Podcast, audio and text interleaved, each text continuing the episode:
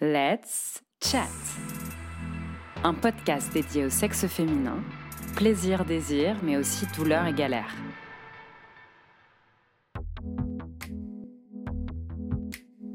La vulvodynie se définit comme une douleur chronique ou périodique, souvent généralisée sur l'ensemble de la vulve, sans lésion réelle, parfois entrecoupée de rémissions, qui se traduisent par des sensations douloureuses localisées sur tout ou une partie de la vulve. La peau de la vulve présente souvent une apparence normale et l'examen clinique démontre l'absence d'anomalies décelables. Mais la réalité de la douleur n'est pas mise en doute. Parmi ces vulvodynies, il en est une appelée vestibulite ou vestibulodynie, car elle est localisée sur la zone de la vulve dite vestibule, juste à l'entrée du vagin. J'ai demandé à Gaëlle, Laura, Maria et Oran de nous expliquer comment ça s'est passé quand elles ont ressenti leurs premiers symptômes.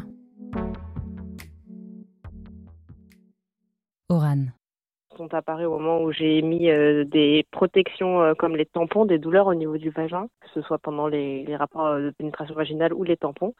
donc, ce qui n'a pas été très facile pour les règles et pour la sexualité. Quand j'ai voulu mettre des premiers tampons et que c'était douloureux, je me suis dit qu'il y avait un souci à ce niveau-là. Donc, pendant les, les, les, premiers copains que j'ai eus, parce que c'est par là que j'ai exploré, on va dire, mon corps, là, je me suis rendu compte qu'au toucher autour du ballon, c'était assez douloureux. Donc du coup, euh, au tout début, euh, j'ai pas du tout fait de pénétration vaginale, même avec euh, un doigt, c'était douloureux. Maria. Il y a trois ans, j'ai euh, commencé à avoir des, des Gardnerella, ce sont des bactéries qui déséquilibrent la flore vaginale. Et suite à ça, j'ai eu des cystites, des mycoses, et j'ai commencé à avoir des brûlures à l'entrée du vagin. Et ensuite, euh, ces brûlures, euh, je les ai eues à chaque fois que j'ai euh, eu des rapports sexuels et que j'ai encore des rapports sexuels actuellement. Donc j'ai moins de cystite et de mycose et Gardnerella, mais là c'est surtout les brûlures qui persistent. Et ce sont aussi des brûlures quand je mets des tampons et également quand je fais du vélo avec une selle qui n'est pas adaptée. Donc c'est vraiment au moment de la pénétration, pendant, après, ça peut durer euh, quelques minutes, plusieurs heures, et ça m'est déjà arrivé que ça m'a brûlé pendant euh, deux jours. Laura. En gros, j'ai enchaîné beaucoup de problèmes gynécologiques que j'ai pas soignés en soi. J'ai eu beaucoup de mycoses, beaucoup de cystites. Et en fait, après, c'était un cercle infernal en pensant qu'en fait, c'était toujours euh, ma mycose qui me faisait mal. Et donc, ben, j'ai gardé cette douleur en moi, en fait, depuis l'âge de mes 15 ans. Ma douleur, elle se déclenche pendant mes rapports. Euh, ça fait un, comme un tiraillement, comme si ma peau elle euh, se s'éclatait de partout, surtout euh, à l'entrée en fait euh, de ma vulve. Et en fait, ça se ça se tiraille, ça fait comme une grosse brûlure. Ça gratte, ça ça ça frotte, on va dire, et l'impression d'être rêche alors que pas du tout. Gaëlle. Donc les premiers symptômes, je me souviens que quand j'étais petite, en fait, je, je pensais que c'était normal. Je pensais que toutes les filles et toutes les femmes, euh, en fait, avaient mal comme ça au niveau euh, de, la, de Et euh, c'était comme si j'avais des sortes de petites épines qui me faisaient mal.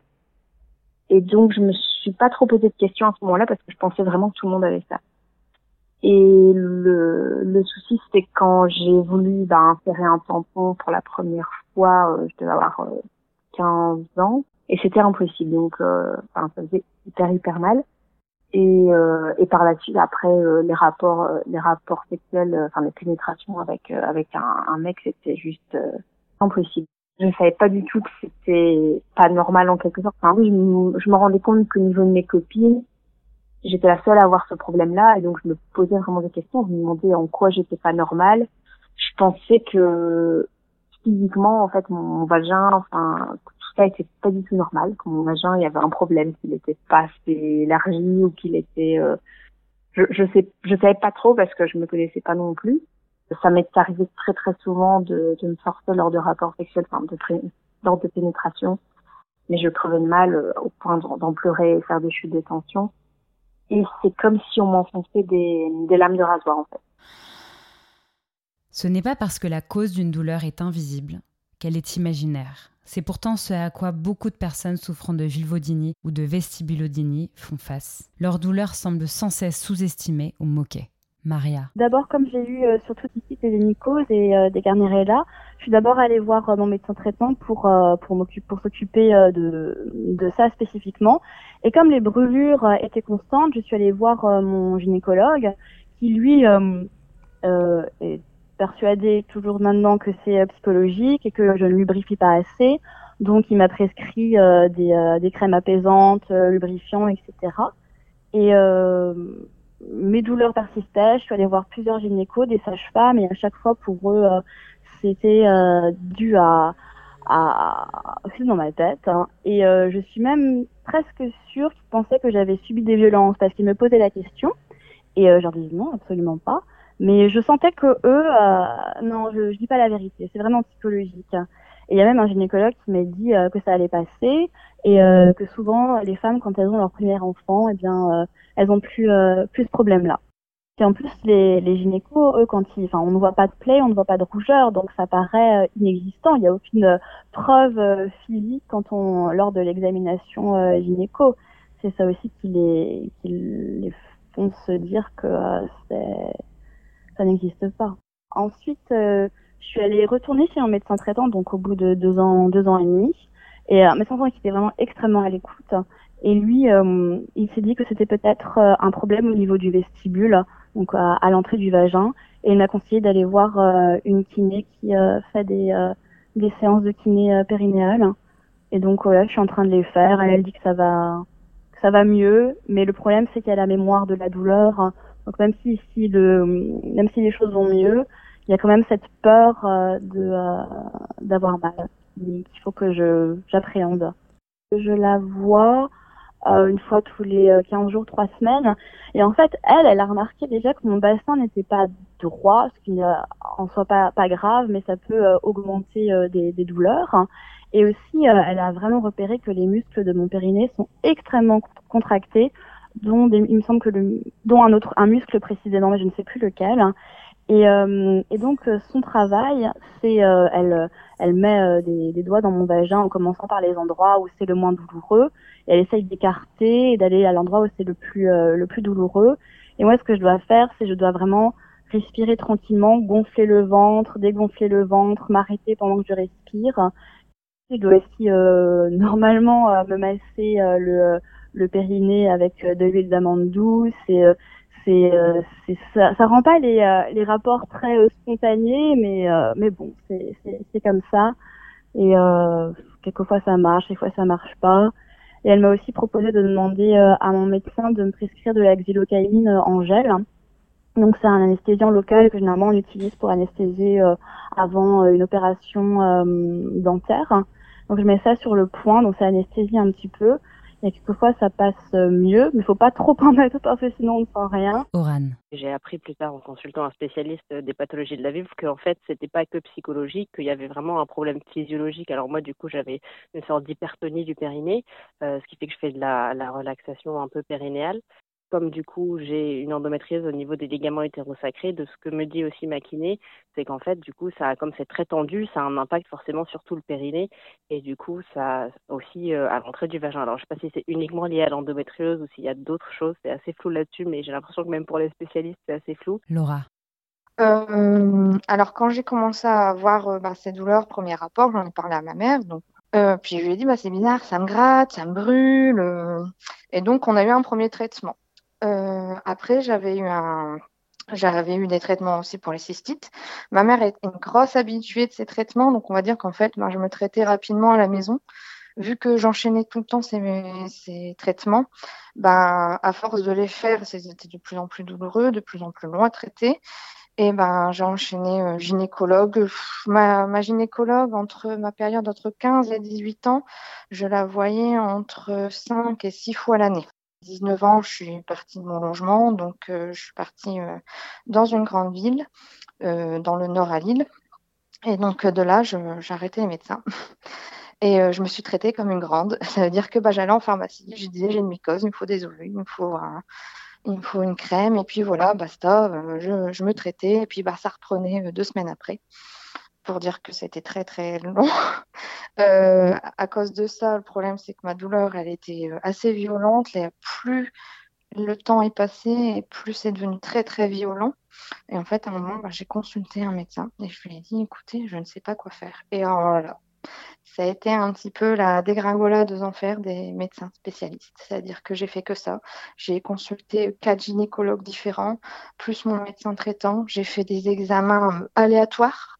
on m'avait à un moment, j'ai plus de mycose, j'ai des douleurs. Ah bah vous devez avoir une fissure.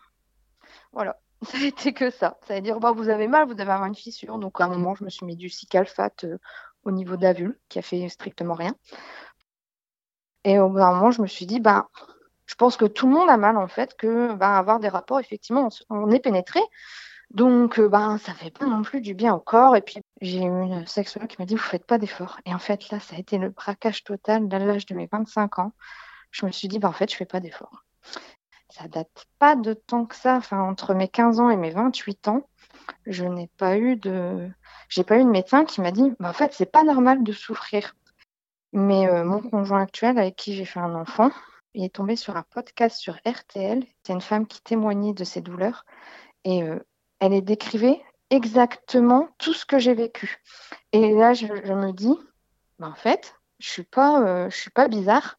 Je pense qu'en fait, il y a d'autres femmes qui sont comme moi. Et donc de là, ben voilà, on en a commencé à en parler, on a commencé à se renseigner. Et euh, ben, on a posé euh, voilà, le diagnostic que voilà, là, c'était une vulvodynie alors, euh, bah, ma sage-femme, celle qui m'a suivie pour ma deuxième grossesse. Euh, une femme, enfin, une femme avec, euh, enfin, vraiment un médecin qui est un petit peu plus à l'écoute, qui est un peu plus humaine qu'une sage-femme qu'on pourrait aller voir à l'hôpital, qui a besoin d'aller vite. Grâce à elle, j'ai pu reprendre un petit peu confiance en moi. du fait que ben elle m'a toujours écoutée et donc là, en fait, avec mon conjoint, il m'a dit, il faut que tu reprennes rendez-vous. Quand on a su, enfin, quand on a trouvé des mots sur ce que j'avais, on a été la voir, on lui en a parlé. Elle m'a dit, euh, elle dit, bah écoutez, elle dit, c'est pas quelque chose qu'on connaît beaucoup dans le domaine médical au niveau de la gynécologie, parce que euh, pas beaucoup de femmes en fait qui en parlent. C'est pas qu'il n'y a pas beaucoup de femmes qui en ont pas, beaucoup de femmes l'ont, mais elles n'en parlent pas. Donc le problème, c'est que ben, dans le domaine médical, on ne le traite pas spécialement. Et là, je vais peut-être aller voir un médecin. Il va falloir que je fasse une heure et demie de route pour pouvoir avoir un spécialiste qui connaît un petit peu ce que je vis en fait. Gaëlle. Vers 20 ans, je suis allée la première fois euh, chez, un, chez une gynécologue à qui j'ai dit voilà j'ai mal lors des rapports. Euh, j'ai pas envie que voilà je sais pas trop à quoi m'attendre et, euh, et en fait euh, elle m'a donc elle m'a fait le frottis, le test etc. Et j'ai hurlé et euh, et en fait, cette femme m'a dit, ben, je pense que vous souffrez de vaginisme. Donc, euh, j'avais ce diagnostic-là en tête, donc je me suis dit, ok, ben, je souffre de vaginisme. Et je suis retournée quelques années plus tard chez un autre gynéco qui m'a diagnostiqué aussi un vaginisme. Il m'a, il m'a proposé d'aller voir un sexologue. Euh, donc ça date déjà d'il y a, il y a cinq ans. Et je suis allée voir ce sexologue euh, quelques fois parce que bon, ça coûte quand même cher, donc il y a aussi un frein euh, à ce niveau-là. Et, euh, et sinon, en fait, dans, dans la tête de, de psychologue, c'était euh, c'est juste psychologique. Et, euh, et c'est assez difficile de, de voilà de faire comprendre aux gens que euh, que soit le vaginisme ou la vulvodynie, c'est pas que le psychologique. Pendant dix ans, on m'a fait croire que j'avais un vaginisme jusqu'à l'année passée où, où je suis allée voir une kiné. Elle m'a dit, écoutez, vos, vos muscles sont, pas, sont assez relâchés pas du vaginisme, je pense que c'est quelque chose d'autre. Et c'est là que je me suis euh, tournée vers la vestibulite, enfin la vulvodynie, etc. Et puis j'ai rendez-vous chez un médecin, donc chez un gynéco qui est spécialisé justement dans dans toutes les maladies de la vulve. Et apparemment, voilà, c'est vraiment son dada, la vulvodynie. Je leur ai demandé aussi quel impact la vulvodynie ou la vestibulodynie a sur leur vie sexuelle et comment leur entourage réagit quand elles parlent de ce qu'elles vivent. Quel soutien trouvent-elles auprès de leurs proches? Oran. Euh, donc au début, je, je me respectais pas forcément énormément et j'avais euh, euh, un peu les normes de la société où il fallait absolument faire cette pénétration vaginale pour le plaisir de l'autre sans penser au sien. Parfois, ça m'arrivait d'en pleurer tellement c'était douloureux.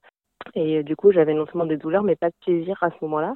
Et là, par contre, la relation actuelle, où c'était dès le début, où je, après avoir fait un travail sur moi, je me suis dit que j'imposerais plus ça à mon corps. Donc, j'en ai discuté euh, tout de suite avec mon partenaire, qui est très euh, compréhensif et, et euh, très patient et avec qui euh, ça se passe bien. Et je me suis rendu compte que ben, la sexualité n'était pas euh, forcément tournée autour du pénis et qu'on pouvait trouver d'autres alternatives. Donc aujourd'hui, c'est encore douloureux, mais du coup, je trouve des alternatives pour pas faire subir ça à mon corps. Maria. Quelquefois, malheureusement, je me dis quand même que j'ai pas envie de faire des rapports pour mon partenaire parce que j'ai pas envie que ça l'embête, alors que je sais que ça ne l'embêterait pas, je pense.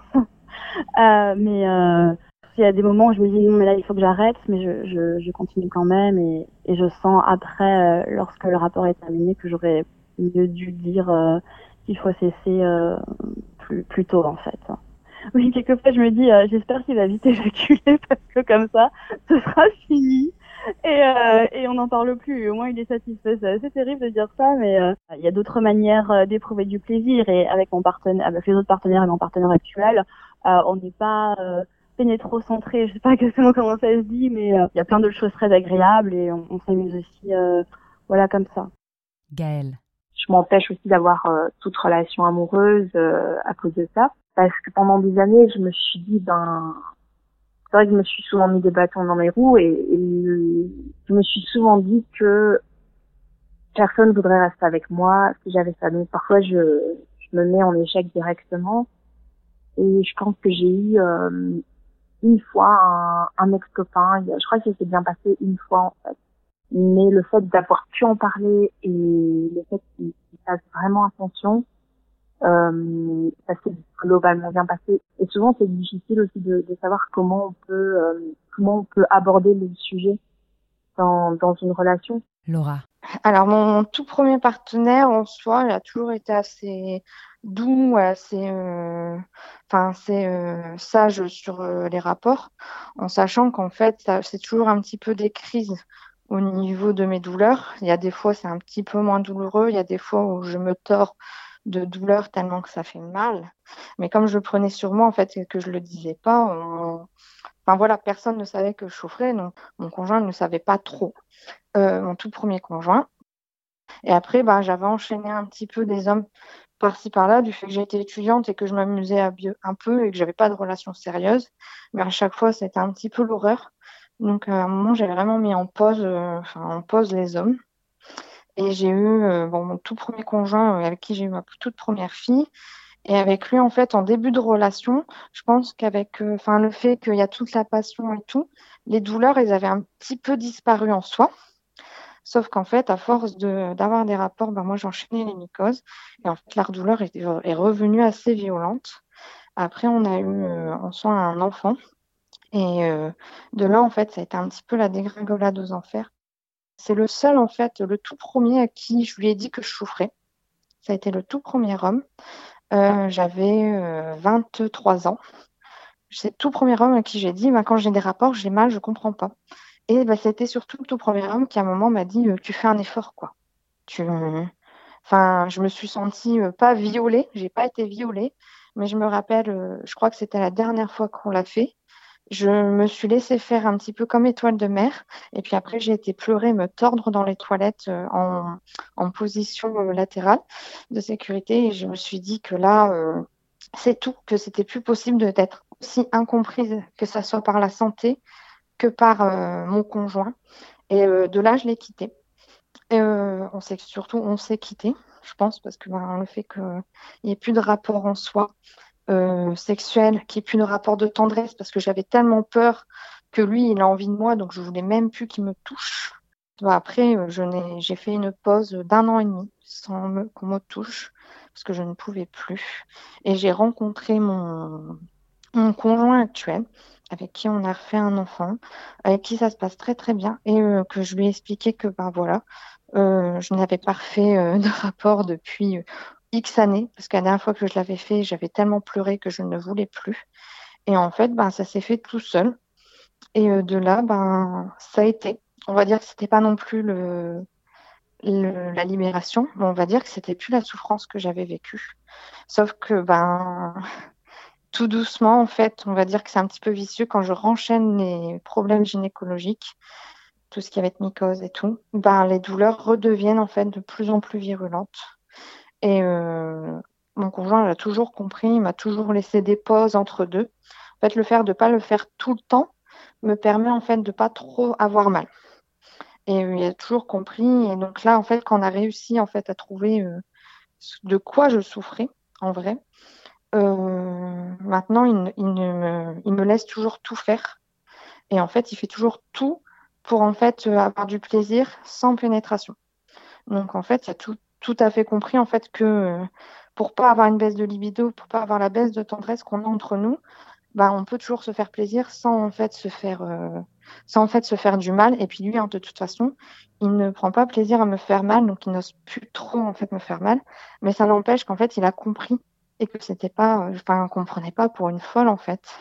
Et de là j'ai libéré la parole à tous mes proches en disant que bah en fait bah les gens euh, je souffre je suis là je souffre mais euh, en soi Enfin, je veux dire, ça existe et que personne ne doit souffrir comme moi je souffre dans le silence. Et euh, ça a été un petit peu une révélation parce qu'en fait, j'ai découvert que plusieurs amis autour de moi avaient les mêmes problèmes. Du moins, ils ne souffraient pas vraiment de toutes les mêmes maladies. Mais j'ai une copine qui m'a dit, moi, je n'ose plus le faire parce qu'en fait, ça me fait mal. Autour de nous, on, nous vend un peu le saint graal de la pénétration vaginale et qu'on se sent un peu seul parce que nous, ça ne nous fait pas du bien et en plus, ça nous fait du mal. Du coup, j'ai eu euh, beaucoup de mal à en parler. J'en ai parlé à ma famille que très récemment. Et sinon, aux amis proches, du coup, je leur en parlais et parfois, du coup, j'ai pu échanger avec elles euh, qui, elles aussi, avaient potentiellement parfois des douleurs ou pas. Et du coup, je me suis rendu compte que ça touchait en fait pas mal de, de personnes, mais qu'on n'en parlait pas assez. Maria. Je l'avais parlé à ma mère, qui elle m'a dit euh, bah c'est comme ça, faut faire avec. Ça m'a assez assez énervée parce que moi je je veux pas faire avec, vraiment pas du tout. Il y a des amis, oui quelquefois j'en parle, mais euh, étonnamment je m'étends pas trop sur le sujet et j'ai pas l'impression. Enfin elles en tout cas elles, m'ont jamais dit qu'elles ont ressenti euh, des, choses de la sorte. Le site euh, Les Clés de Vénus, ça m'a permis quand même de, de, de de voir que ça existait, de lire euh, des mots rassurants et précis. Et quand j'ai lu ça, je me suis dit ah, ma douleur euh, existe vraiment. Laura. Toute première fois que j'ai parlé de douleur, ben ça a été, euh, enfin j'ai été un petit peu méprisée et ça m'a un petit peu tuée à tel point que pour moi la sexualité, enfin se dire à 25 ans c'est tout, je fais plus l'amour. Quand on est jeune, on est censé s'éclater et moi j'ai jamais connu le plaisir de m'éclater en fait. J'en ai parlé à ma sœur et à mon papa et à ma maman. Et, euh, et voilà, je pense que c'est important d'en parler parce que même si c'est quelque chose de hyper tabou, euh, si on n'en parle pas, euh, ça va pas pouvoir faire changer les mentalités, euh, les remarques qu'on peut qu'on peut prendre parfois. Moi, moi, enfin voilà, on a déjà rigolé de, de moi. Euh, des réflexions comme le jour où tu auras couché avec un black, ben tu auras pris mal, ou enfin voilà, plein de commentaires dans le genre je pense aussi que toute la multiplication de, certains groupes, de certains, de certaines pages Instagram, ça me permet de me dire bon bah je suis pas seule donc, avec ce problème. Si vous êtes atteinte de vulvodynie, de vestibulodynie ou pensez l'être, allez faire un tour sur le site de l'association Les Clés de Vénus, où vous trouverez nombre d'informations ainsi qu'un annuaire de praticiens et praticiennes spécialisés. J'espère que cet épisode vous a plu. Merci infiniment à celles qui m'ont ouvert la porte de leur intimité. Vous aurez peut-être reconnu Oran, qui a déjà témoigné dans l'épisode sur l'endométriose. Et oui, il y en a beaucoup qui malheureusement cumulent plusieurs maladies ou syndromes. Ça fera d'ailleurs l'objet d'un épisode à part entière. Alors rendez-vous au prochain épisode et en attendant, je vous invite à continuer la discussion sur le Facebook et l'Instagram de Let's Chat.